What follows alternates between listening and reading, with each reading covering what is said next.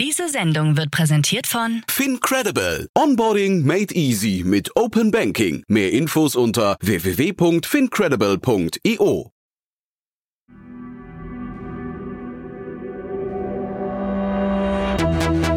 Startup Insider. Herzlich willkommen zu Startup Insider Checkpoint Cleantech. Mein Name ist Jan Thomas und äh, ja, das Label Checkpoint bedeutet ja, wir machen einen Deep Dive in ein Themensegment und heute geht's hier um Cleantech. Ich spreche hier immer mit ausgewählten Expertinnen und Experten über ein Sektorenthema.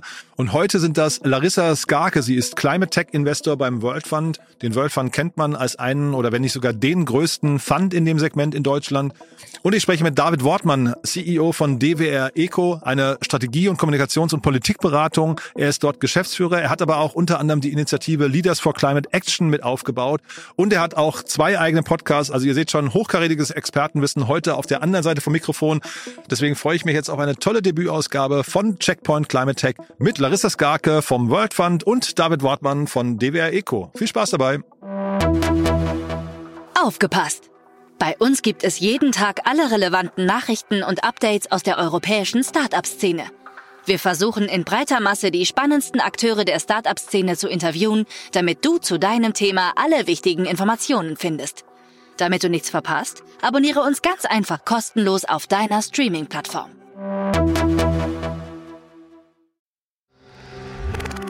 Werbung Hi, hier ist Nina, Content Managerin bei Startup Insider. Suchst du deine nächste große berufliche Herausforderung? Dann melde dich bei uns. Wir suchen aktiv nach neuen Teammitgliedern, die Startup Insider zum führenden Informationsmedium der deutschsprachigen Startup-Szene machen wollen. Aktuell suchen wir Sales Manager, Customer Success Manager, Finanzmanager sowie Werkstudenten in den Bereichen Sales, Product und Content. Aber auch wenn keine passende Stelle dabei ist, melde dich trotzdem bei uns. Wir suchen immer nach leidenschaftlichen Menschen, die mit Startup Insider Großes bewegen wollen. Also, um mehr zu erfahren und dich zu bewerben, geh jetzt ganz einfach auf startupinsider.de/slash insider. Checkpoint Cleantech. Sehr schön, ja, das nächste Dream Team. Hallo Larissa, hallo David, freue mich. Grüß euch. Hallo. Ja, super. Cool, dass wir sprechen und ein mega cooles Thema. Otto Birnbaum bezeichnet es hier immer als alternativlos. Bin mal gespannt, wie ihr das seht. Äh, Ich würde sagen, wir fangen mit einer, äh, ne, erste Folge, wir fangen mit einer kurzen Vorstellungsrunde an. Ich würde sagen, Ladies first, oder? Ja, gerne. Danke, Jan. Hallo allerseits. Ich bin Larissa, bin Klimainvestorin beim World Fund, habe einen Hintergrund im Finanzbereich, im Jura-Bereich, äh, viele Jahre im, im Later Stage verbracht und beschäftige mich jetzt mit den Themen, wie können wir europäische Klimatechnologien so auf eigene Beine stellen, dass sie überlebensfähig sind. Cool. Ja, David, machst du weiter? Ja, gerne. Hi, ich bin David, David Wortmann. Ich äh, bin ja schon seit rund ja, 20 Jahren so in dem gesamten Umfeld Energiewende, Klimatechnologien und Cleantech, das wollen wir nachher nochmal so ein bisschen gemeinsam definieren, ähm, unterwegs. Ich würde mich selber als Unternehmer bezeichnen. Ich habe selber eine Agentur, die so für Marktstrategien, Politikberatung und auch Kommunikation äh, in dem Cleantech-Umfeld unterwegs ist. Aber würde mich auch als Business Angel Investor bezeichnen, bin in einigen Startups investiert im Cleantech-Umfeld, bin auch in einigen Fonds noch äh, mit investiert.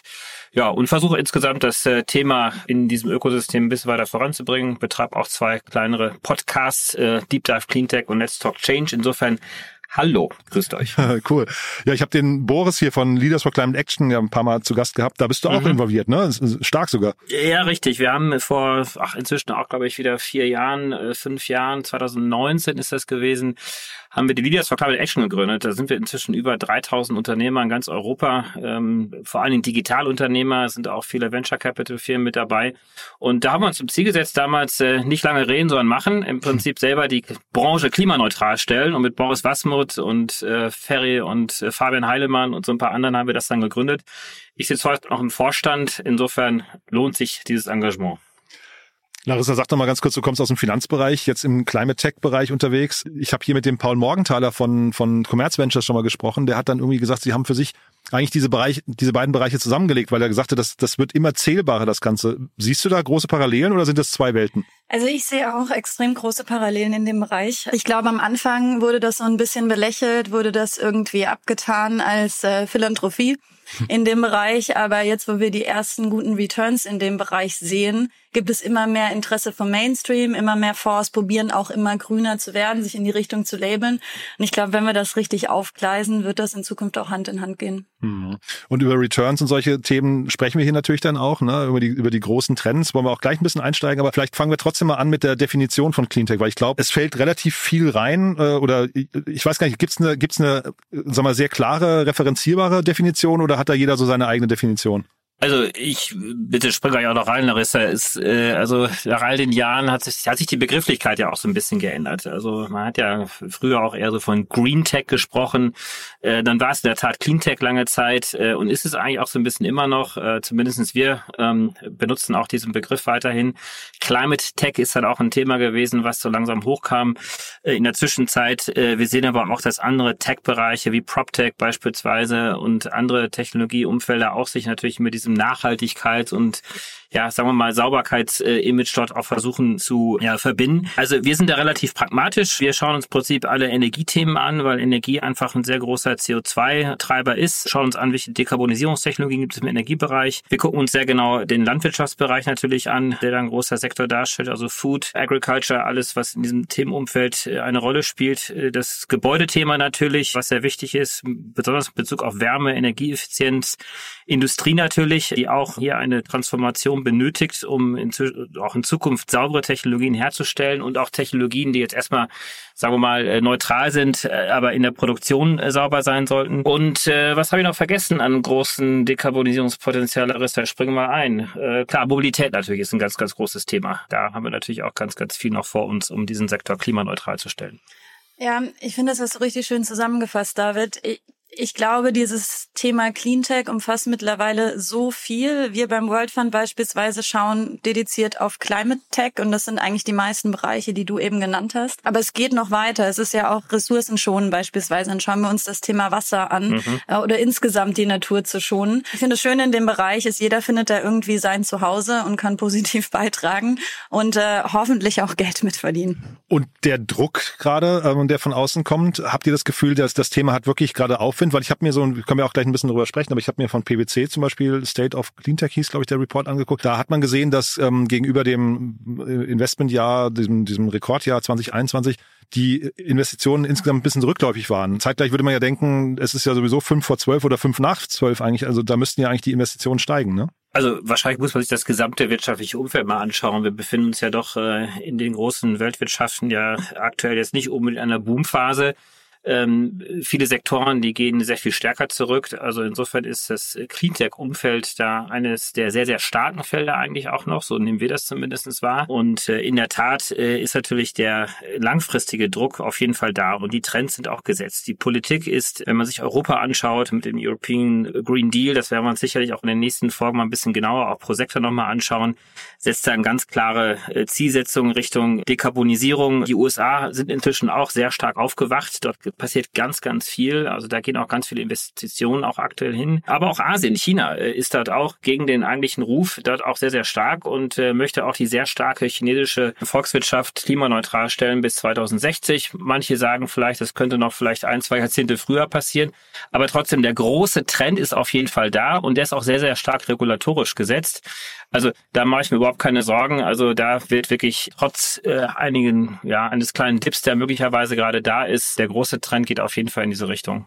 Und Regulatorik insgesamt, welche Rolle spielt die? Ich frage auch dahingehend, ich hatte mit dem äh, Otto Birnbaum und Jan Mitschaiker gerade über das, dieses ganze Thema Voluntary Carbon Markets gesprochen. Da hat man das Gefühl, das wird eigentlich nur durch Regulierung getrieben oder, oder ist das ein falscher Eindruck? Also genau, Larissa spricht gerne ein. Ne? Also ich, ich, ich glaube, das wird zu einseitig jetzt formuliert, dass es nur durch Regulatorik getrieben ist. Aber in der Tat ist, so, ist es so, dass Regulatorik eine sehr, sehr starke äh, Komponente natürlich ist in diesem äh, Investitions- und Technologieumfeld, was eigentlich damit zu tun hat, dass viele Geschäfte Geschäftsmodelle und viele Technologien, äh, die in den letzten Jahrzehnten eigentlich dafür gesorgt haben, dass wir eine sehr starke ja, Überanspruchung äh, der natürlichen äh, Ressourcen haben, dass wir sehr stark imitieren, dass diese Geschäftsmodelle eigentlich vor dem Hintergrund der alten Regul Regulatorik sehr gut funktioniert haben. Und jetzt geht es eigentlich darum, dass eine gewisse Wettbewerbsfähigkeit hergestellt wird, dass externe Preise, sagt man ja so schön, nämlich all diese Umweltbelastungen auch mal internalisiert werden, also im Prinzip auch eingepreist werden.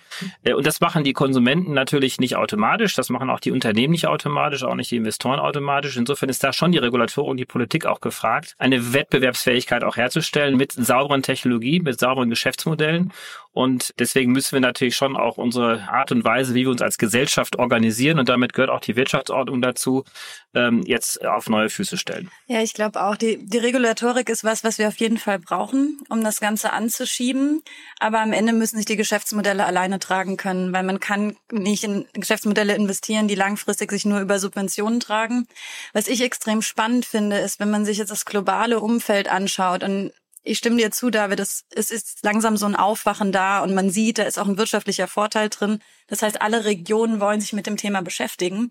Was ich aber extrem spannend finde, ist, dass die unterschiedlichen Regionen unterschiedlich daran gehen. Wenn man sich jetzt beispielsweise Europa anschaut, wir haben wahnsinnig viel Regulatorik, auch mit dem Green Deal. Wir haben strikte Ziele, wir haben Face-Outs mit drin. Das hapert noch so ein bisschen in der Umsetzung. Wenn man dann rüberschaut in die USA, gibt es vor allem extrem viele finanzielle Anreize durch den Inflation Reduction Act beispielsweise wo wir sehen, dass ganz viele Startups auch ganz früh in die USA gehen möchten. Und im Vergleich dazu nimmt China den Approach, den sie schon ewig lang fahren, nämlich koordinierte Anstrengung und Planungssicherheit, um bestimmte Sektoren im Fünfjahresplan zu priorisieren. Und diese unterschiedlichen Ansätze treffen im Moment global aufeinander. Und ähm, ich bin gespannt, was am Ende äh, den Ausschlag geben wird. Aber das ist was, was wir auch mit unseren europäischen Startups extrem eng verfolgen dieses Zusammenspiel, das war ja, klang jetzt gerade raus bei dir, David, ne? Konsumenten, Politik, Unternehmen, ähm, so mal so als drei Gruppen, ich weiß nicht, ob ich eine vergessen habe, aber sind da die Interessen alliiert? Äh, denken, gucken da alle schon in die gleiche Richtung und haben die Probleme gleich, gleichermaßen erkannt oder gibt's da noch Aufklärungsbedarf oder auch, ich weiß nicht, unterschiedliche Dringlichkeiten? Also ich glaube, dass die Wirtschaft auch die Konsumenten in Teilen sehr, sehr viel weiter inzwischen sind äh, und auch die Investoren eigentlich sehr viel weiter sind, als es die Politik in Teilen zumindestens ist. Äh, das war mal anders. Also es war wirklich äh, eine politische Agenda, die dann vorangetrieben worden ist, natürlich in früheren Zeiten durch Umwelt-NGOs und äh, durch andere Akteure, die natürlich das Klima oder die Klimaveränderung gerade als Engpass auch anerkannt haben. Und dann ist ja auch einiges passiert in den letzten 20 Jahren. Da gab es verschiedene Regierungen und das kann man jetzt auch gar nicht jetzt so sehr immer so einer bestimmten Partei zuordnen.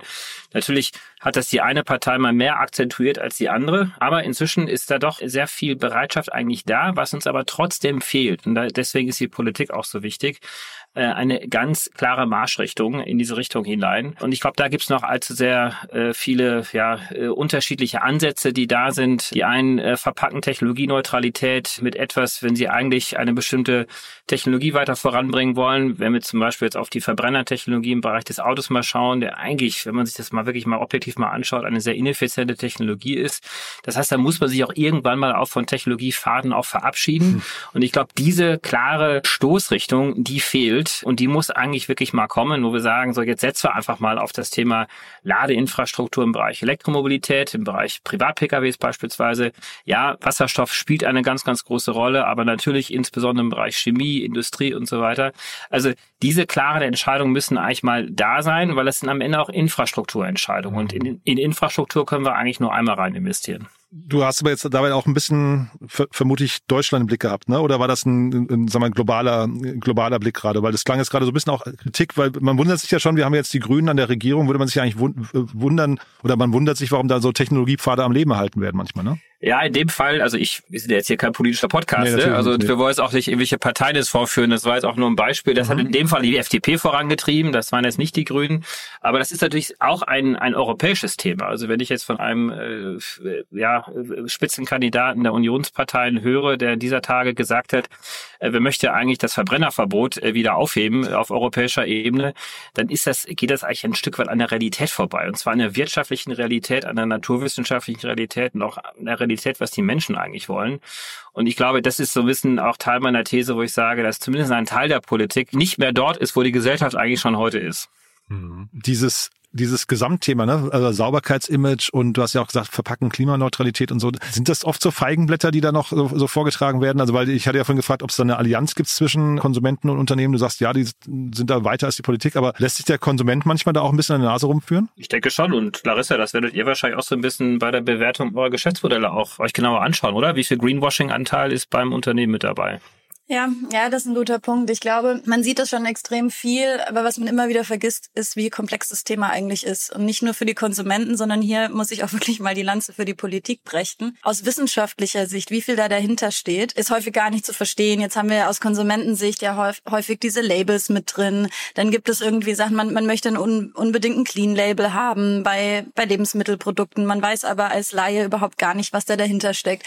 Und da, da lässt sich noch extrem viel in die Irre führen. Ich glaube, was wir machen können, was wir alle machen können, ist unsere Expertise beizubringen, irgendwie uns gegenseitig aufzuklären und dann gegenseitig zu helfen. Aber ich glaube, was im Moment gar nicht hilft, ist das Fingerpointing auf die Konsumenten, die Wirtschaft oder die Politik oder am Ende die Wissenschaft. Ich glaube, das Thema ist einfach zu komplex. Hm. Und dieses Thema Technologiepfade, das finde ich ja auch nochmal spannend, David, weil du es angesprochen hast. Ich habe immer so das Gefühl, dass die Mobilitätsbranche für Deutschland eigentlich das gleiche ist wie so Suchmaschine für Google. Ne? Das, das, und wenn dann, dann irgendwann an den Punkt kommst, wo ein Modell nicht mehr funktioniert, man tut sich dann, glaube ich, schwer, das einfach abzuschneiden ne? und zu sagen, ich muss mich neu erfinden. Aber ich glaube, wir sind eigentlich an dem Punkt, wo wir neue, neue Felder brauchen, weil die Mobilitätsbranche, so wie, sie, so wie sie mal war, kann eigentlich so nicht bleiben. Ne? Absolut. Und wenn man sich bei die Investitionszyklen auch anschaut, äh, der einzelnen Technologien, ist es natürlich auch manchmal auch zumindest ein bisschen bisschen nachvollziehbar, warum sich einige Hersteller auch, auch wirklich schwer tun. Also im Automobilbereich sind es ja, glaube ich, acht Jahre von Entwicklung bis, äh, und das ist, glaube ich, dann noch relativ schnell, bis hin zum, zum Launchen eines neuen Produktes. Äh, wenn natürlich heute nicht die Rahmenbedingungen klar sind, wie sie in acht Jahren sind, dann fällt es einem natürlich total schwer, sich auch auf neue Themen einzulassen. Und dann bleibt man natürlich irgendwie so ein bisschen in dieser ja, veralteten Technologieroute dann auch stecken. Das ist so ein bisschen das, was ich vorhin auch meinte. Wir brauchen im Prinzip ein ganz klares Umlegen Richtung Zukunft und ein Szenario, wo man wirklich weiß, auch als Investor, äh, in diese Richtung geht es jetzt. Und dann fällt es natürlich einem Tesla ein bisschen einfacher, die sich im Prinzip mehr oder weniger als Neugründung auf dem weißen Blatt Papier gegründet haben. Oder wenn, ja, äh, Larissa hat ja darauf hingewiesen, äh, in China, äh, dass sehr viel staatlicher nochmal organisiert ist und dort einfach fünf, Jahres, fünf Jahrespläne aufgesetzt werden. Und dann wird dieser fünf Jahresplan auch durchgezogen. Also im Solarbereich haben wir das ja auch mitbekommen. China war richtig, richtig schwach im Solarbereich. Die haben irgendwann mal festgestellt, das ist ein ein, ein super Produkt, was eigentlich sehr gut in China produziert werden kann. Die haben sich das zum Ziel gesetzt und haben eine unglaublich starke Solarwirtschaft aufgebaut in den letzten zehn Jahren. Und so, und so systematisch gehen wir dann leider nicht vor. Also leider natürlich in Anführungsstrichen, ähm, weil alles hat natürlich seinen Preis. Und wir sind natürlich da ein bisschen freiheitlicher unterwegs bei uns. Jetzt sind wir natürlich, also wir haben jetzt gerade festgestellt, es muss was passieren. Ne? Die, ähm, die, die Welt ähm, kann so nicht mehr, nicht mehr weitergehen. Wahrscheinlich auch die, die Wirtschaft in Deutschland und Europa muss sich da irgendwie noch verändern. Aber wir sind jetzt zeitgleich, wir kommen alle aus der Startup-Szene, wir sind Optimisten, Grundoptimisten. Wollen wir mal vielleicht die positiven Beispiele durchgehen? Ihr hattet ähm, äh, auch gesagt, man kann so ein bisschen unterscheiden zwischen Cleantech 1.0 und 2.0. Vielleicht können wir mal so die Entwicklung der letzten Jahre uns nochmal genauer angucken. Was sind denn da so die, die Meilensteine, die passiert sind? Also die Meilensteine kann man wahrscheinlich so zusammenfassen, dass wir äh, in der Tat äh, in den ersten zehn Jahren, zumindest aus der europäischen Perspektive, ein sehr regulatorisches äh, Marktumfeld eigentlich hatten. Das heißt, die Politik, auch mit einer damaligen rot-grünen äh, Mehrheit, die da war, das war gar nicht so sehr von der europäischen Ebene her induziert gewesen, sondern wirklich aus den Nationalstaaten auch heraus, wo gesagt, ja, wir brauchen so etwas. Das heißt, da wurden wirklich Technologien auch aufgebaut. Da hat die Regulatorik insbesondere im Bereich der Subvention auch eine große Rolle gespielt. Man kann natürlich immer jetzt streiten, was ist denn eine Subvention oder nicht, aber zumindestens dieser Anteil war relativ stark gewesen. Und danach kann man eigentlich schon feststellen, dass viele Weltregionen dann doch das Thema auch aufgegriffen haben. China haben wir ja jetzt ja angesprochen. Das heißt, da kam sehr, sehr starker Wettbewerb sondern aus China auch heraus. Wir in Europa haben eigentlich immer eher die Nachfrage angereizt, also versucht darüber die Wettbewerbsbedingungen herzustellen und aus China heraus wurde vor allem die Angebotsseite subventioniert. Das heißt, sie hatten natürlich einen doppelten Vorteil. Auf der einen Seite sind sie auf Märkte getroffen, die funktioniert haben, auf der anderen Seite haben sie ihre eigenen Technologien natürlich subventioniert. Äh, die USA ist jetzt äh, eigentlich zuletzt äh, richtig gut aufgewacht. Also durch den sogenannten IRA, den Inflation Reduction Act, ähm, der ja im letzten Jahr überraschenderweise verabschiedet worden ist, gibt es jetzt wirklich sehr, sehr gute Steuerabschreibungen für ja, Investitionen, die in, den, die in den USA auch stattfinden. Das heißt, da kommt wirklich ein zusätzlicher Wettbewerb jetzt hoch. Äh, also positiv natürlich auch in dem Sinne, weil viele Investitionen auch ausgelöst werden. Und äh, wir eigentlich, wenn man sich jetzt so mal so diese Klimaagenda anschaut, da glaube ich jetzt schon auch viele neue Technologien dann auch auf dem Weg sehen. Wir müssen natürlich jetzt so ein bisschen aufpassen, dass wir auch in Europa die Chancen nicht verpassen. Ich glaube, vielleicht letzter Satz noch zu so einer ganz, ganz groben Einschätzung jetzt. Ich glaube, es kommt ein neues Element jetzt dazu. Das ist also im Prinzip sind diese Cleantech-Märkte jetzt nicht nur dadurch getrieben, dass wir jetzt irgendeiner Klimaagenda versuchen, jetzt äh, Folge zu leisten, sondern dass wir tatsächlich auch äh, diese Technologien als Chance nutzen können, unsere Wirtschaften, unsere Gesellschaften resilienter aufzustellen. Weil viele dieser Technologien sind viel weniger an langen Wirtschafts Wertschöpfungsketten angegliedert. Wenn man sich zum Beispiel so ein Kohlekraftwerk anschaut oder irgendwie eine Öl Raffinerie, da sind ja unglaublich lange Wertschöpfungsketten, die bis nach Russland reichen, bis die arabische Welt hineinreichen. Und durch die geopolitischen Veränderungen heutzutage sehen wir, wie vulnerabel eigentlich dann auch solche Volkswirtschaften dann sein können. Und gerade jetzt Clean Technologies sind natürlich sehr stark Hardware- und Technologie getrieben. Und da können wir natürlich sehr stark aus unserer eigenen Wirtschaft heraus diese Technologien auf und ausbauen. Und insofern tragen wir da auch sehr gut bei zu einer Resilienz unserer Volkswirtschaft. Ja, ich glaube, was du angesprochen hast, David, der, der Punkt, der Druck ist einfach höher. Jetzt auch abgesehen von den Rahmenbedingungen, die Abhängigkeit von Russland, die wir nicht mehr haben können, die Abhängigkeit von China, die wir nicht mehr haben können. Und was man jetzt schon immer mehr sieht, auch wenn sich vor allem Deutschland immer noch versperrt, wir haben ja dieses Verbrennermotor-Thema angesprochen, aber vor allem in der Startup-Szene sieht man immer mehr, dass kreativ darüber nachgedacht wird. Also wie können wir mit dem Druck umgehen? Wie können wir uns positionieren? Beispielsweise das Batteriethema. Wir haben jetzt einen Riesentrend hinsichtlich E-Mobilität. Wir wissen aber auch, dass wir nicht ausreichend Rohstoffe haben, um die Batterien herzustellen.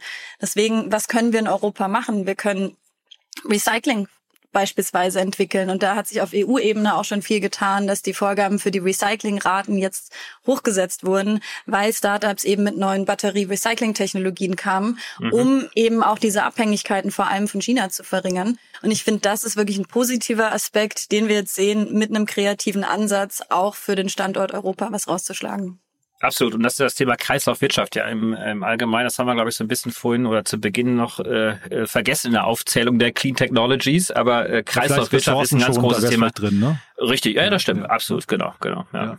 Aber das wollte ich auch mal fragen, ne? weil wir, also wir sehen jetzt schon sehr, sehr viele ähm, Startups, die irgendwie in den letzten Jahren auch Unicorn-Level erreicht haben, die, sag mal, im äh, direkten oder erweiterten Sinne, glaube ich, dieser ganzen Cleantech-Bewegung zuzuordnen sind. Ne? Also NPAL 1,5 Grad ist irgendwie klar, aber wir sehen auch so Sachen wie, ich weiß nicht, Refurbishment oder ähm, solche Themen wie Grover oder ich hatte jetzt gerade hier Finn Auto, äh, ne? also die im Prinzip wo Neuanschaffung nicht mehr im Mittelpunkt steht, sondern äh, vermieten, Everphone das gleiche, da geht's auch zum Teil irgendwie um die erweiterte Lebenszyklen von, von Geräten, ist schon eigentlich ein cooler Trend. Ne? Hat man das Gefühl, dass die Investoren da jetzt auch aufgewacht sind? Also Larissa, habt ihr da jetzt auch vielleicht mehr Wettbewerb? Ähm, ich meine, ihr seid ja sehr klar positioniert. Ne? Kommen da von links und rechts so die anderen großen Fonds und machen euch quasi den, den Boden auch streitig? Ja, ich glaube, das kann man ganz offen sagen. Es gibt immer mehr Investoren, die in den Bereich reinstreben. Ich meine, vor allem von, von meinen letzten Jahren ja auch. Ich habe die Jahre vorm World Fund in, in London verbracht, habe den Global Impact Fonds von KKA mit aufgebaut. Da waren wir natürlich Generalist und haben uns dieses Themas angenommen und haben damit, glaube ich, auch dazu beigetragen, dass vor allem in Europa immer mehr Private Equity und auch Late Stage Fonds, die vom klassischen Hintergrund kommen, in diesen Bereich reingehen. Das ist schön zu sehen. Ich glaube, was man aber immer noch braucht, sind Pioniere wie uns. Und da gibt's natürlich auch drei, vier, fünf andere in Europa, die das ganz großartig machen die sich eben dediziert mit diesen Themen beschäftigen und die dann der Sparing-Partner sind, auch auf der wissenschaftlichen Seite. Ich glaube, da tun sich Generalisten immer noch schwer, diese Bereiche zu verstehen. Und dann wird das Geld häufig in Sektoren allokiert, die einfach zugänglich sind, die einfach verständlich sind. Also der E-Mobilitätsbereich beispielsweise, wie viel Gelder sind in E-Scooter geflossen, haben die jetzt den größten Impact, was die Nachhaltigkeit angeht, im Vergleich zu beispielsweise dem Industriesektor, wo so viel mehr Dekarbonisierungspotenzial ist. Ähm, ich glaube, da ist noch wirklich viel Luft nach oben und ich hoffe, dass wir da ein Zusammenspiel finden, weil Geld brauchen wir auf jeden Fall, um den Bereich weiter voranzubringen. Mhm. Absolut, ja. Und wir hatten ja vorhin so ganz kurz das Thema ROI schon angesprochen, aber ähm, vielleicht nochmal zwei andere Punkte.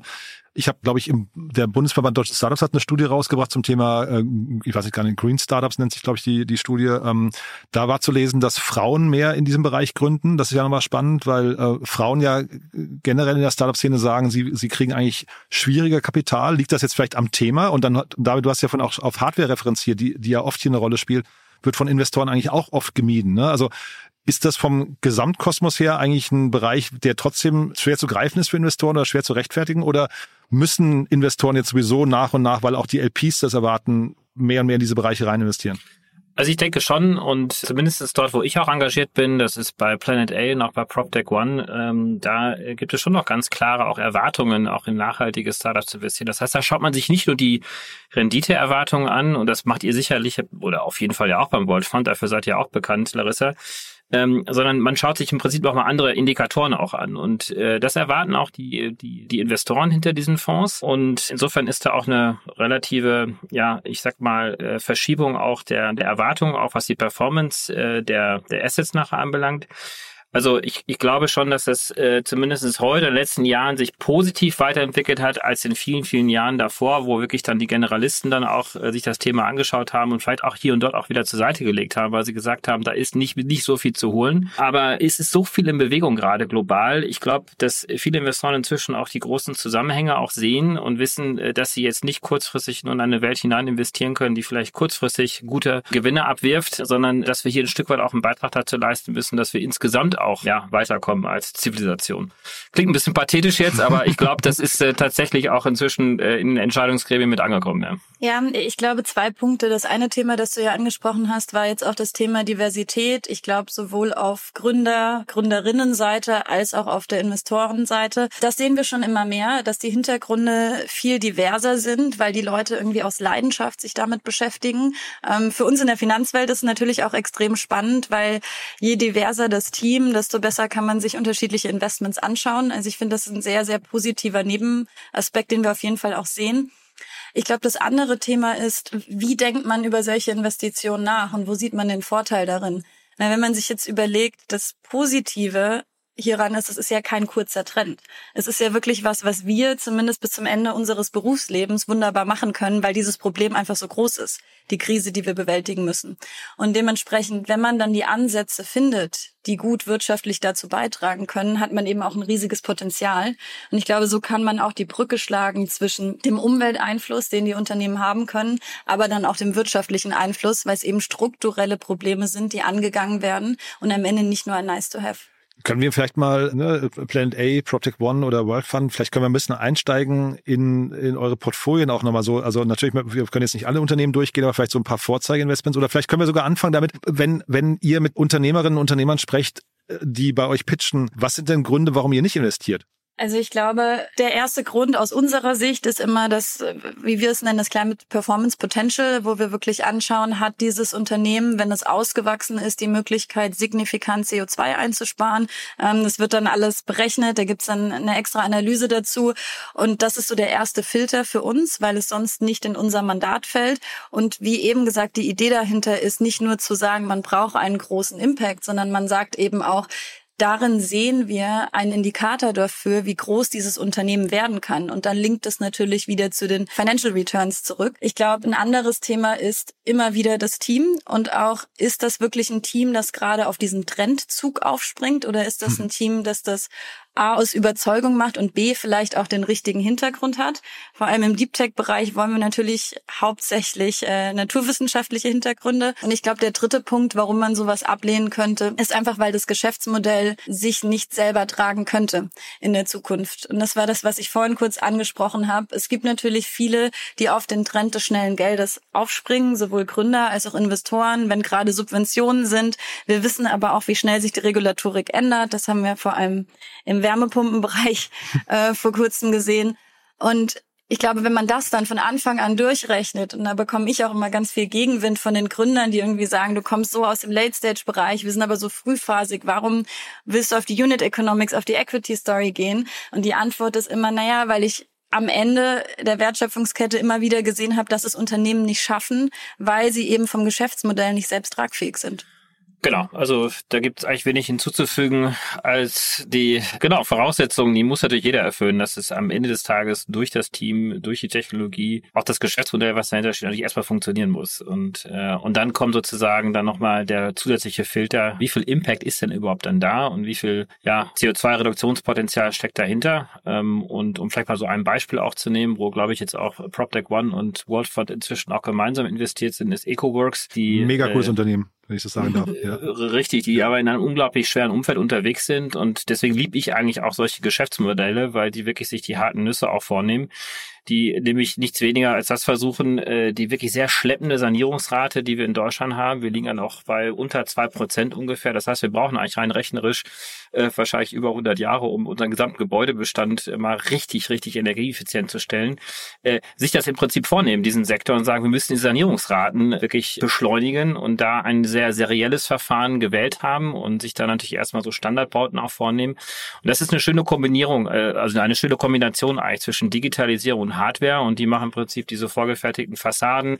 Da ist dann gleich schon die Wärmepumpe mit integriert, die äh, Photovoltaik-Fassaden äh, natürlich und energieeffizienter Aufbau natürlich auch und äh, also ein tolles Unternehmen. Also ich glaube, solche Unternehmen, die äh, haben wirklich auch eine tolle, tolle Zukunft vor sich. Ich hatte den Emanuel Heisenberg, den Gründer, hier schon zweimal zu Gast. Und das ist einer von drei äh, Startups, die ich hier zu Gast hatte, die sich getraut haben zu sagen, dass sie mal eine Milliarde Umsatz machen werden. Finde ich total cool. Ja, das wollen die Investoren ja auch hören, Larissa, oder? Genau. Natürlich. Ja, wenn die Unit Economics stimmen. Ne? Nur Umsatz alleine ja. ist ja, äh, haben wir ja gerade gehört, auch nicht das, äh, das Wahre. Aber Larissa, noch mal ganz kurz, weil du gerade zu den Teams gesprochen hast, ist ja super spannend. Du hast gesagt, also Wissenschaft gerne, ne? also Hintergrund muss stimmen, aber du hast auch gesagt, es müssen Überzeugungstäter sein. Wie kann man denn sowas raushören? Ähm, gute Frage. Ich meine, wir haben jetzt alle keinen Psychologie-Hintergrund, aber ich glaube, je mehr Zeit man mit den Gründern verbringt, desto mehr wird man feststellen, warum sie das eigentlich machen. Mhm. Und ich glaube, was man bei den Überzeugungstätern wirklich sieht, ist, dass sie sich mit der Klimakrise beispielsweise auseinandergesetzt haben, dass sie sich selber hinten anstellen, dass es weniger um die, um die Promotion der eigenen Persönlichkeit geht, als vielmehr ähm, um das Unternehmen. Und das ist auch was, was äh, ich schon immer häufiger auch in Portfoliounternehmen gesehen habe, wenn es vielleicht dann auch mal schwieriger wird, wenn vielleicht ein neuer Geschäftsführer gebraucht wird. Da merkt man dann wirklich, ob die Gründer diejenigen sind, die eben auch sagen, ich bin bereit für den Erfolg dieses Unternehmens äh, und der Mission zur Seite zu treten, oder ob dann das Ego doch im Wege steht. Mhm. Und das äh, Stichwort Frauen, also Gründerinnen, kannst du dazu noch was sagen? Seht ihr tatsächlich auch viel mehr Gründerinnen, also überproportional äh, im Vergleich zu anderen Gebieten?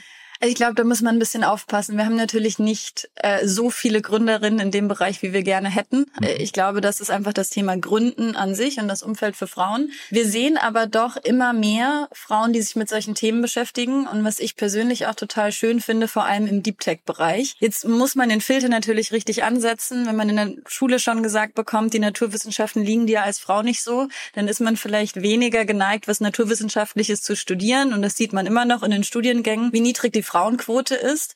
Nichtsdestotrotz gibt es dann immer wieder Frauen, die auch im Deep Tech-Bereich den naturwissenschaftlichen Hintergrund haben und sagen, jetzt erst recht. Ich glaube, ein schönes Beispiel, das wir bei uns im Portfolio haben, ist ähm, Lilian Schwich von Scilab, die wirklich das, äh, das Gesicht von Scilab ist und dieses ganze Battery Recycling-Thema an der RWTH Aachen aufgebaut hat und das dann auch in die Wirtschaftswelt getragen hat. Hm. Und wenn wir trotzdem jetzt mal eure Fonds nochmal durchgehen, wie gesagt, wir können jetzt nicht alle äh, Portfoliounternehmen und natürlich hat man als Investor immer alle Unternehmen gleich lieb und so weiter, aber nichtsdestotrotz gibt es so ein paar Modelle, ich weiß nicht, die dann vielleicht auf euren Slides drauf sind, wenn, wenn die Fonds LPs äh, gegenüber pitchen oder äh, wenn ihr abends an der Bar seid und sagt, hier, ich habe wieder zwei, drei Unternehmen, die muss ich dir mal erzählen. Äh, gibt es da Modelle, die wir mal kurz durchgehen können, anhand dessen, anhand derer sich dann die Faszination Cleantech dann irgendwie auch nochmal manifestiert? Ja, also jetzt Planet A und ich bin ja dort auch nur als äh, Investor mit drin und jetzt nicht im operativen Team jetzt äh, direkt, aber äh, da kann man sicherlich auch äh, so ein Unternehmen wie C1 äh, mal hervorheben, mhm. was insofern auch total spannend ist, weil das ja von Christian Vollmann gegründet äh, worden ist, der eigentlich auch eine Größe ist in der ganzen Startup-Szene und äh, in der Vergangenheit einfach sehr erfolgreich war in der Gründung von vor allen Dingen auch digitalen Unternehmen und dann jetzt wirklich diesen Schiff gemacht hat, äh, weg vom digitalen Gründer äh, hin zu wirklich äh, Deep Tech äh, Hardware. Hier in diesem Beispiel geht es um äh, grünes Methanol und die haben sich das sehr systematisch einfach mal angeschaut. Also wo gibt es denn eigentlich noch die großen Nüsse zu knacken im Bereich der Dekarbonisierung? Haben sich den Schiffsverkehr angeschaut, gesehen, dass rund vier Prozent, und das ist sehr viel, vier Prozent äh, der CO2-Emissionen im Bereich Schiffe liegt und gesagt haben, so, hier müssen wir was ändern. Und da haben sie sich dann mit einem Wissenschaftsteam dann zusammengesetzt und Christian hat dann ja C1 gegründet. Und ich glaube, das sind sehr, sehr schöne Beispiele, weil sie einfach auch zeigen, wie viel Passion auch dann dahinter steht. Das sind auch, auch Gründer, die jetzt nicht unbedingt immer wieder neu gründen müssen, aber einfach wirklich dahinter eine Mission auch sehen. Und glaube ich auch ein gutes Beispiel dafür sind, dass einfach viele, viele Akteure, die früher mal erfolgreich in anderen Bereichen waren, jetzt auch tatsächlich in den Cleantech-Sektor hineinkommen, weil sie sagen, wenn ich jetzt nochmal was mache, dann möchte ich auch gerne Impact äh, machen. Und das wird sich sicherlich auch langfristig auf die Performance des Unternehmens auch aus, äh, auswirken.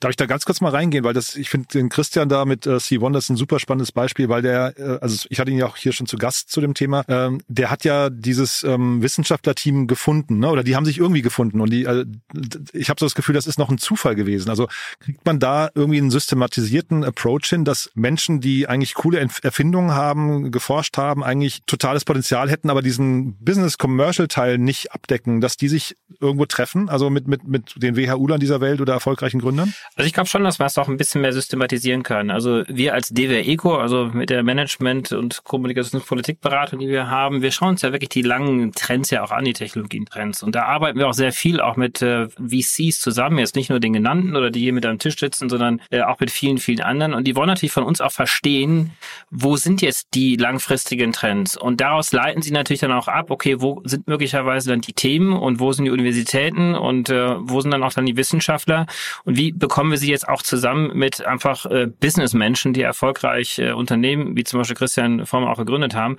und gehen sozusagen also weniger jetzt aus der Perspektive an ein Portfolio ran, in dem sie sagen, ich gucke mir jetzt jeden Tag äh, hunderte von irgendwelchen Pitch-Decks an, sondern nein, sie gehen wirklich aktiv raus und versuchen diese Teams zu matchen. Also von diesen VCs gibt es einige und äh, ich weiß jetzt nicht, wie der World Fund jetzt funktioniert, ähm, aber so macht das teilweise auch Planet A und äh, PropTech One schaut es jetzt auch so ein bisschen aus dieser Perspektive an.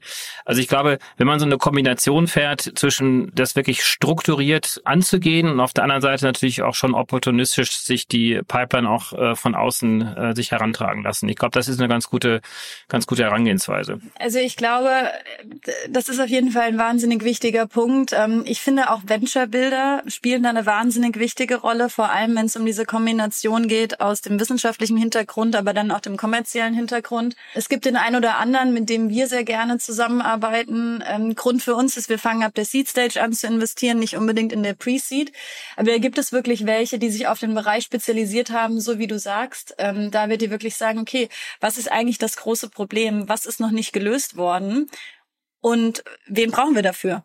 Und das sind Investments, die wir gerne von Anfang an mitverfolgen und dann hoffentlich in der Seed reinkommen. Das sind jetzt gerade ein, zwei Sachen, die wir uns sehr aktiv anschauen, weil das ist eigentlich, wie man da rangehen sollte, von der Lösung des Problems getrieben. Und so geht man dann auch ins aktive Deal Sourcing rein, anstatt nur zu reagieren. Hm. Und jetzt hatte ich mit meiner Zwischenfrage eigentlich ähm, euch unterbrochen, weil wir waren ja dabei, so ein bisschen die Portfolio nochmal durchzugehen. Ne? Mhm. Larissa, magst du da nochmal so ein, zwei Vor äh, Vorzeigeunternehmen von euch kurz vorstellen? Ja, gerne. Ich glaube, ein Unternehmen, über das ich gerne sprechen würde, weil es so ein kontroverser Bereich ist, ist im Lebensmittelbereich Enough Foods. Das ist ein Investment, das wir letztes Jahr getätigt haben. Und ich glaube, wir haben ja vor allem in den letzten ein, zwei Jahren gesehen, dass der ganze Lebensmittelbereich so ein bisschen eine Übermüdung gesehen hat aus Investorensicht, weil irgendwie jeder gesagt hat, wir haben jetzt unsere drei, vier Unternehmen im Portfolio und wir wissen einfach nicht, wer da das Rennen machen wird. Und wir haben uns dann mit dem Bereich beschäftigt und haben wirklich gesagt, okay, was braucht es eigentlich, um das Ganze zu skalieren? Und jetzt kommen wir wieder, da schließt sich der Kreis zu dem, was du am Anfang gesagt hast, David, mit den Konsumenten. Was wollen wir erreichen mit unseren Startups? Wollen wir irgendwie die ein, zwei Prozent höchst verdienenden Veganer erreichen, die eben diese diese sehr teuren alternativen Proteinprodukte kaufen wollen mhm. oder wollen wir eben die breite Masse erreichen? Und so haben wir darüber nachgedacht, haben überlegt, okay, was ist eigentlich im alternativen Proteinbereich, was sind die größten Bottlenecks? Und ein Bottleneck ist eben der wahnsinnige Kostenpunkt, dass wir die große Masse erreichen. Der zweite Punkt ist, dass viele Menschen gar nicht unbedingt vegan oder vegetarisch essen möchten. Das heißt, vielleicht sollte man über Hybridlösungen nachdenken, dass bei Burger King die Chicken McNuggets einen großen Anteil von alternativen Proteinen drin haben. Das merkt der Konsument am Ende wahrscheinlich nicht mal. Und ich glaube, das Dritte ist, und jetzt kommen wir wieder zum Gründungsteam, was können wir einem Gründungsteam zumuten? Wollen wir, dass sie eine komplett neue Technologie entwickeln und zusätzlich das Marketing machen, um dann mit den äh, großen Lebensmittelkonzernen um den Platz im Supermarktregal zu streiten? Oder wollen wir wirklich sagen, wir schauen, wir fokussieren uns auf eine Sache bestimmt? Und so sind wir an das Investment in Enough Foods rangegangen. Das ist ein Unternehmen, das ähm, produziert alternative Proteine als Inhaltsstoffe für Lebensmittel Hersteller, basierend auf ähm, Fermentation. Die machen das im B2B-Bereich, gehen also nicht an den Endmarkt ran. Und da ist das Hauptziel eben, den Preis so günstig wie möglich zu halten, äh, Texture und Taste so zu haben, dass es dem Endkonsumenten gefällt und sich aber eben nicht zu überlassen, dass man auch noch den Endmarkt bespielen muss. Und da ist das Gründungsteam beispielsweise ein ganz anderes. Das sind äh, alles sehr sehr erfahrene Corporate-Leute, die wirklich irgendwann gesagt haben, wir haben jetzt viel gesehen in unserem Leben, warum machen wir das jetzt nicht mal selber? Und das finde ich auch ganz schön, dass es nicht immer nur die jungen Gründer sind, sondern dass man aus vielen Bereichen da Talente zusammenziehen kann. Mhm. Ich finde es interessant, was du sagst, weil ich hatte neulich mal mit einem Geschäftsführer von einem großen äh, Lebensmittelkonzern gesprochen, der hat gesagt, na, man muss immer aufpassen, es gibt so eine Berliner Bubble, ne, die, ähm, von der darf man sich nicht, ähm, nicht fehlleiten lassen, als wahrscheinlich dann auch als Investor, ne? Weil du sagst gerade so, die 1,1 äh, bis 2 äh, Prozent der gut verdienenden Veganer, das ist wahrscheinlich genau das, mit dem wir es hier zu tun haben, oft, ne? Genau. Ja, genau. Und ich glaube, deswegen musst du in die breite Masse kommen. Du musst Produkte haben, die wie Fleisch schmecken, wie Fleisch aussehen und erschwinglich sind. Und das ist gar nicht so einfach. Ja, und äh, da schließt sich auch so ein bisschen der Kreis auch wieder zur Regulatorik auch. Ne? Larissa, du hast ja am Anfang auch das Beispiel genannt von, von den ganzen Elektrorollern und so. Das war natürlich irgendwie ganz nett und ich finde es auch eine super Bereicherung. Vielleicht lässt der eine oder andere auch mal das Auto mal ein bisschen stehen und, und fährt dann ein, zwei Kilometer mit diesem äh, E-Scooter. Aber äh, den riesengroßen Impact hinten raus äh, wird es dann im Vergleich zu einer systematischen Umstellung der Mobilitätsinfrastruktur äh, ja, eben nicht geben. Und nur diese systematische Umstellung hin zu einer ja, nachhaltige Mobilität oder auch jetzt in einem anderen Beispiel einer sehr nachhaltigen ja, Verbrauchswirtschaft im Bereich äh, Food und so weiter, kann es eigentlich dann nur über Regulatorik dann auch geben. Und äh, es gibt so ein schönes, ich weiß gar nicht, ob sie das mal öffentlich gesagt hat, ich habe mich neulich mal, ich will jetzt gar kein Name-Dropping jetzt machen, mit Barbara Schöneberger unterhalten und äh, sie meinte, wie blöd ist das doch eigentlich, dass wir als Konsumenten uns immer selber Gedanken machen müssen, äh, was jetzt hier äh, nachhaltig ist oder nicht nachhaltig ist. Und äh, ich möchte einfach reguliert werden. Und ich glaube, da spricht sie, glaube ich, ganz, ganz vielen Menschen aus dem Herzen, die sagen, nein, wir wollen ein freiheitliches Land haben, nur wir wollen freie Entscheidungen auffällen, nur wenn wir uns frei für A oder B entscheiden, entscheiden, wollen wir doch eigentlich sicher gehen, dass es irgendwie nachhaltig ist. Und ich glaube, das ist eigentlich so ein bisschen der Esprit, äh, mit dem ich zumindest mir das Thema auch anschaue und wie wichtig dann auch die Regulatorik ist, aber dass wir quasi innerhalb eines solchen Rahmens dann natürlich Geschäftsmodelle entwickeln müssen, die auch äh, komplett äh, frei ohne Subventionen auch funktionieren können. Ja, da würde ich gerne nochmal einhaken, weil ich glaube, dass mit der Regulatorik, was du ansprichst, ist wieder dieses Henne-Ei-Problem am Ende. Soll die Regulatorik als erstes kommen oder soll quasi eine neue Technologie auf den Markt kommen, die der Regulatorik zeigt, dass es doch geht. Und ich glaube, das ist eine Chance, äh, die wir ganz, ganz oft außer Acht lassen. Und das ist auch was, was wir quasi den, den Startups geben können, diesen Connect zur Politik, diesen Connect zur Regulatorik, um eben zu sagen, die Regulatorik reagiert häufig auch nur, aber sie muss erstmal wissen, dass es wissenschaftlich möglich ist. Also wenn ihr das irgendwie in eurem Labor schafft, dann dann zeigt das der Regulatorik. Genau, und das geht sicherlich Hand in Hand und dann kommt auch diese Trias zum Tragen, äh, die du ja auch angesprochen hast, Jan, ist, dass es klar die Unternehmen gibt, die dann Geschäftsmodelle, Technologien entwickeln, die Politik, die den Rahmen irgendwie herstellt, aber die Konsumenten, die am Ende auch nachfragen müssen beziehungsweise auch wollen und äh, deswegen ist das auch wirklich eine Aufklärungsarbeit und äh, deswegen auch eine große Dankbarkeit, dass du dieses Thema auch hier aufgreifst, Jan, ne? Weil mhm. ich glaube, alle, die dieses Thema so ein bisschen auch in diesen Mainstream hineintragen und ihr seid, also zumindest in der ganzen Startup-Welt ja auch äh, schon äh, sehr, sehr anerkannt äh, und insofern auch, und das meine ich positiv, auch Mainstream. Aber diese Themen auch aufzugreifen, ähm, ist, ist, ist, ist wichtig. Ja. Mhm. Und trotzdem nochmal kurz Barbara Schöneberger, ich finde das ja äh, wirklich interessant, weil es gibt, glaube ich, schon so eine gewisse Ermüdung. Ne? Man, man möchte als Konsument, ähm, also ich habe so das Gefühl, man möchte eigentlich in den Supermarkt, in Rewe oder Edeka oder so reinlaufen und da sind die Entscheidungen für einen schon getroffen.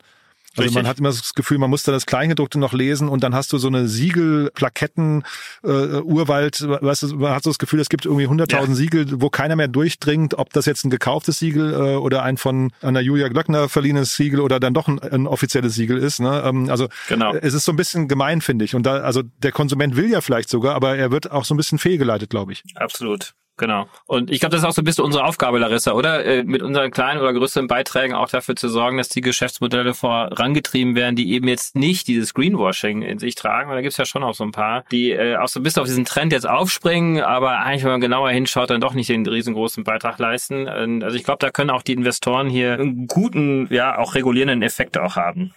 Ja, absolut. Und ich glaube auch zusätzlich die Aufklärung zu betreiben, die Aufklärung mit den Konsumenten zu betreiben, ist ja auch mal die Frage, wie positioniert man die Startups mhm. im eigenen Portfolio? Vor allem, wenn es eben Startups sind, die mit Konsumenten arbeiten, die, die Message runterzubrechen, dass der Konsument es verstehen kann und eben nicht auf die Regulatorik warten muss, ist, glaube ich, auch was, wo wir einen großen Beitrag leisten können. Mhm.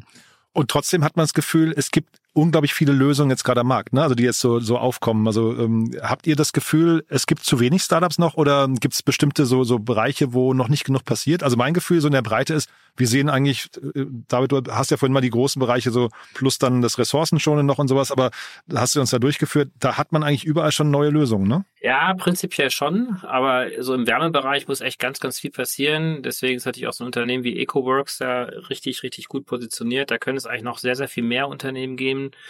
42 äh, Watt versucht das jetzt ja auch gerade, ist auch ein Portfoliofirma äh, von, von PropTech One. Also da kann noch sehr, sehr viel mehr eigentlich passieren. Und äh, auch der Mobilitätssektor, der ist natürlich sehr stark auch infrastrukturell auch irgendwie getrieben. Also wir, da geht es ja auch teilweise wirklich nur um eine Veränderung des Verhaltens ähm, oder auch den Aufbau von Infrastruktur. Wenn ich jetzt an nachhaltige Mobilität auf dem Land zum Beispiel darüber mal nachdenke, also wie kann man Wege einsparen, kann man Wege nochmal anders organisieren, dass sich wirklich jeder immer einzeln in dieses riesengroße Auto reinsetzt und von A nach B fährt. Also ich glaube, da gibt es so unglaublich viel Potenzial noch. So vom Grundsatz sind die Technologien da und ich sage mhm. eigentlich auch immer, dass der Bottleneck nicht die Technologie ist. Das Geld ist eigentlich auch nicht der Bottleneck, weil wenn die Geschäftsmodelle da sind, fließt das Geld auch irgendwie schon dorthin. Aber trotzdem würde ich so mal so marum sagen, also mehr, mehr, mehr Unternehmen, mehr, mehr Technologien. Also ich glaube, das, das Feld ist halt wirklich nach oben hin noch offen. Ja. Weil es ist ja schon das Thema, so ein Unternehmen wie Enpal zum Beispiel oder jetzt auch EcoWorks, spannend und Enpal hat sich sogar gezeigt, sie sind dann Cashflow positiv. Ne? Ist ja auch also irgendwie auf der Skala sehr beeindruckend, aber die wollen bis 2030 eine Million Solaranlagen installiert haben, ähm, sind glaube ich auch im Plan, wenn ich es richtig verstanden habe, aber das ist ja da auch nur eine Million.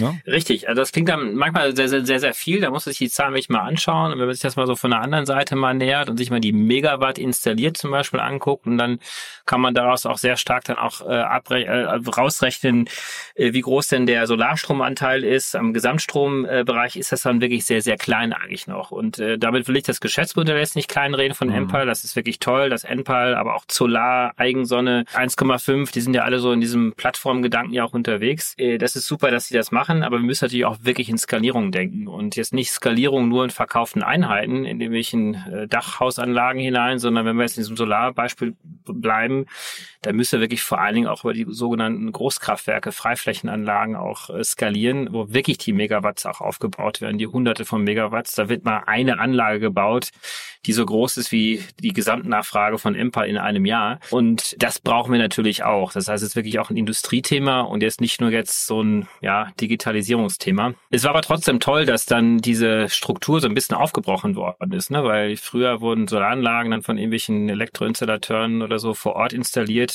Das war kein skalierbares Geschäft gewesen und äh, Solar muss man fairerweise sagen, schon ein, zwei Jahre früher. Später kam Enpal dazu. Die haben dann wirklich dann das, diesen Digitalisierungsgedanken der Plattform auch in die Solarindustrie reingebracht. Also in diesen Synergien zu denken, glaube ich, macht total viel Sinn. Ja, ich glaube, ähm, du hast ja gefragt, das Thema Technologien, wo wo würden wir gerne noch mehr sehen? Ich glaube, ein Thema, das wir noch gar nicht angesprochen haben, können wir vielleicht auch mal eine extra Folge zu machen, ist dieses ganze Thema Carbon Removal. Mhm, wo ja der mhm. letzte IPCC-Report uns auch gezeigt hat, dass mindestens zehn Prozent der CO2-Einsparung quasi wieder aktiv aus der Luft geholt werden muss. Und das ist aber so ein Markt, der, der steckt wirklich noch in den Kinderschuhen. Der Markt bildet sich gerade, es werden neue Technologieansätze entwickelt. Die ersten Unternehmen kommen mit ihren Net Zero Versprechen für 2030, müssen dann aber spätestens ab 2028 diese Carbon Removal Credits und nicht die Offsetting Credits einkaufen. Also die, die wirklich aktiv was aus der Luft ziehen und nicht nur vermeiden, dass weitere CO2 ausgestoßen wird. Ähm, und da tut sich gerade extrem viel in dem Markt, aber man merkt eben, dass die Vorreiter eine Mammutaufgabe im Moment haben, wo sie wirklich erstmal zeigen müssen, die Technologie funktioniert. Die Technologie funktioniert auch zu einem Kostenpunkt der vielleicht irgendwann attraktiv ist, dann stellt sich die Frage, wann ist dieser Kostenpunkt attraktiv? Ähm, das hängt wiederum von der Regulatorik ab, ob das im Trading Scheme aufgenommen wird oder nicht. Und das ist so ein Bereich, da sehen wir extrem viel. Und äh, ich freue mich immer über jede neue Innovation, ähm, die man sich da anschauen kann. Also äh, absolut, man wirklich nochmal eine extra Deep Dive-Folge rausmachen. Ähm, vielleicht noch ein weiteres äh, Feld, was ich gerne noch ergänzen möchte, was wirklich auch kaum jemand auf dem Schirm hat, ist nämlich das Thema Klimaanpassung. Und das muss man natürlich so ein bisschen mit so einem Leider auch versehen, weil wir stellen ja fest, dass wir zunehmend ja eigentlich krachend an den Klimazielen äh, vorbei äh, jagen. Das heißt natürlich nicht, dass wir jetzt aufhören, uns um klimaschonende Technologien zu kümmern. Ähm, aber wir müssen uns darauf einstellen, dass natürlich durch zunehmende äh, wetterextreme Ereignisse auch unsere Infrastruktur zerstört wird, äh, wir anders bauen müssen. Deswegen glaube ich auch, dass bei der Anpassung unserer Infrastruktur, der Art und Weise, wie wir leben, wie wir wirtschaften, wie wir uns bewegen, also diese Klimaanpassung, glaube ich auch, klingt ein bisschen zynisch, aber dass wir da auch äh, Chancen sehen, auch für neue Geschäftsmodelle und Technologien. Mhm. Mega spannend. Dann vielleicht noch kurz zum Schluss mal so eine Langzeitwette mit euch beiden. Larissa, du als äh, Spätphaseninvestor hast da vielleicht sag mal, sogar einen fundierten Blick drauf, dann mit diesem Spätphasenblick. Der erste IPO in dem Bereich, wann wird der wohl kommen? Also es gab ja schon IPOs, ne? Also vielleicht muss man das mal spitzfindig da hinzusagen. Also ich weiß, dass jetzt, äh, ich glaube, Enpal stellt sich immer hin und sagt, sie sind die ersten Unicorns im Bereich Cleantech. Also Ja, welche ähm, gab's denn? Entschuldige, da habe ich das aber auch nicht mitbekommen. Ja, es gab ja früher die Projektentwickler, die hießen Juvi, die haben wirklich weltweit Anlagen installiert. Die gibt's immer noch. Die sind immer mal auf aufgekauft worden, auch für eine knappe Milliarde im Übrigen, nicht durch ein IPO, aber die sind aufgekauft worden durch die äh, Mannheimer Stadtwerke. Ah, und okay. äh, dann gab es äh, Firmen wie Conergy, dann gab es die Solar World, ja, die ist dann irgendwann mal ja, pleite genau. gegangen. Also nach unserem heutigen Startup-Terminologien wären das auch alles Unicorns gewesen. Äh, damals wurden sie noch nicht als Startups bezeichnet. Ähm, aber genau, das wollte ich aber ganz gerne der historischen Korrektheit noch hinzufügen. okay. Das sage ich auch mal ganz gerne Mario Kohle, das, äh, ne, aber äh, genau. Da war die Frage schlecht formuliert, ne? Aber dann trotzdem, alles gut, alles ich, ich wollte so ein bisschen auch eben, äh, sagen wir, das Interesse der Spätphaseninvestoren wollte ich damit eben, eben auch so ein mhm. bisschen noch raushören, weil man hat so das Gefühl, jetzt hier zum Beispiel der Bitcoin geht jetzt durch die Decke, weil BlackRock irgendwie, Larry Finks stellt sich hin und sagt, Tokenization und so weiter ist das große neue Ding, ne? Irgendwie und man hat so das Gefühl, es braucht halt auch die Spätphaseninvestoren, die Interesse an diesen Bereichen bekommen, damit das eben an der, an der Börse auch funktionieren kann, oder? Ja, auf alle Fälle. Und ich glaube, das kommt immer mehr, weil sich jetzt immer mehr Spätphaseninvestoren eben auch mit dem Thema auseinandersetzen, da immer mehr Experten werden. Ich meine, wir haben es schon vor Covid gesehen, beispielsweise äh, Blackstone hatte pre-IPO in Oatly investiert und hat das dann an die Börse gebracht. Ich glaube, das ist ein extrem gutes Beispiel. Und ich glaube, das wird auch wieder kommen. Und das äh, wird man auch bei NPAL sehen. Also wir haben uns NPAL auch schon vor vielen, vielen Jahren angeschaut und da war einfach das Marktumfeld noch nicht gegeben. Aber jetzt, ich glaube, was wird den IPO, den ersten großen IPO in der neuen Ära, um es mal so zu formulieren, einläuten? Ich glaube, das sind auch ganz viele geopolitische Faktoren, äh, wie wir wirtschaftlich dastehen, wie das Thema Inflation sich weiterentwickelt. Aber ich bin sehr, sehr positiv, dass das in den nächsten drei bis fünf Jahren passieren wird. Ja, 1,5 strebt er den Börsengang an. Äh, da bin ich mal gespannt. Die sind in Vorbereitung, ne? Hab ich Die sind in Vorbereitung, ja, genau. Ja. Spannend. Aber dieses Jahr wahrscheinlich nicht, ne? Würde ich, oder was, was meint ihr? Eher ein Thema fürs ja, nächste Jahr vermutlich, ne? Das würde ich auch sagen. Also sie bereiten jetzt äh, das äh, einiges vor. Das äh, Solarumfeld ist ja auch nicht im sehr einfachen Umfeld. Ich glaube, auch da müssen wir auch mal wirklich nochmal ein spezielles Deep Dive machen. Große Nachfrage. Trotzdem stehen die europäischen Player sehr stark unter Druck. Äh, ist auch eine sehr äh, interessante Dynam äh, Dynamik, die da gerade stattfindet. Ja, ich würde auch lieber, also ich würde wahrscheinlich auch eher auf, auf nächstes Jahr setzen. Super. Dann vertagen wir uns nicht auf nächstes Jahr, nicht, nicht aufs nächste Jahr, sondern auf die nächste Folge. Ähm, wir haben zwei Deep Dive, Deep Dive Themen schon mit rausgenommen. Solar und Carbon Removal habe ich mir aufgeschrieben, ja?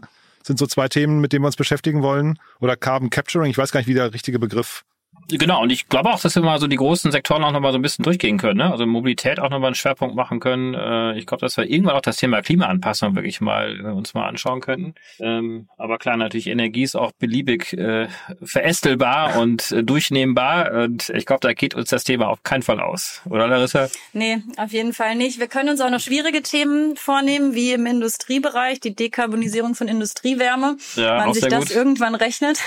Ähm, aber ich glaube, da, da gibt es echt viel viele Bereiche, ähm, die wir uns anschauen können. Und du musst uns sagen, Jan, äh, ob wir da noch anschlussfähig sind, äh, weil das ja noch sehr, sehr stark da auch in die, in die Spezifika hineingeht. Ja, das würde ich sagen, das machen wir mit dem Publikum zusammen aus. Ne? Äh, das sehen wir dann. Aber ich ja. fand es auf jeden Fall eine super Auftaktfolge. Ja, und man merkt schon, das Thema ist A, mega relevant und B, wird, werden uns die Themen auch nicht ausgehen. Ich freue mich drauf. Sehr cool, freue mich auch. Lieben Dank euch. Ebenso. Bis dann. Ciao, ciao. Bis ciao. dann, tschüss. Werbung. Hi, ist Paul. Product Manager bei Startup Insider. Willst du wissen, welche Startups aus Hamburg, Mannheim oder vielleicht auch Bielefeld sich mit künstlicher Intelligenz beschäftigen? Oder wie zum Beispiel das Portfolio von Earlybird oder HV Capital aussieht? Entdecke all das und noch viel mehr auf unserer Plattform. Kostenlos und ohne Begrenzungen. Unsere Datenbank umfasst über 20.000 Profile aller relevanten Startups, Investoren und Personen, die darauf warten, von dir entdeckt zu werden. Also, wenn ich dein Interesse geweckt habe, schau einfach mal auf unserer Plattform vorbei unter startupinsider.de/slash insider. Ciao. Dir hat das Thema der Folge gefallen und du willst dein Wissen vertiefen? Auf www.startupinsider.de slash podcasts findest du mehr als 2500 unserer Podcast-Folgen sowie viele weitere Podcast-Kanäle aus dem Startup-Ökosystem. Filter ganz einfach nach deinem Thema oder suche nach individuellen Inhalten.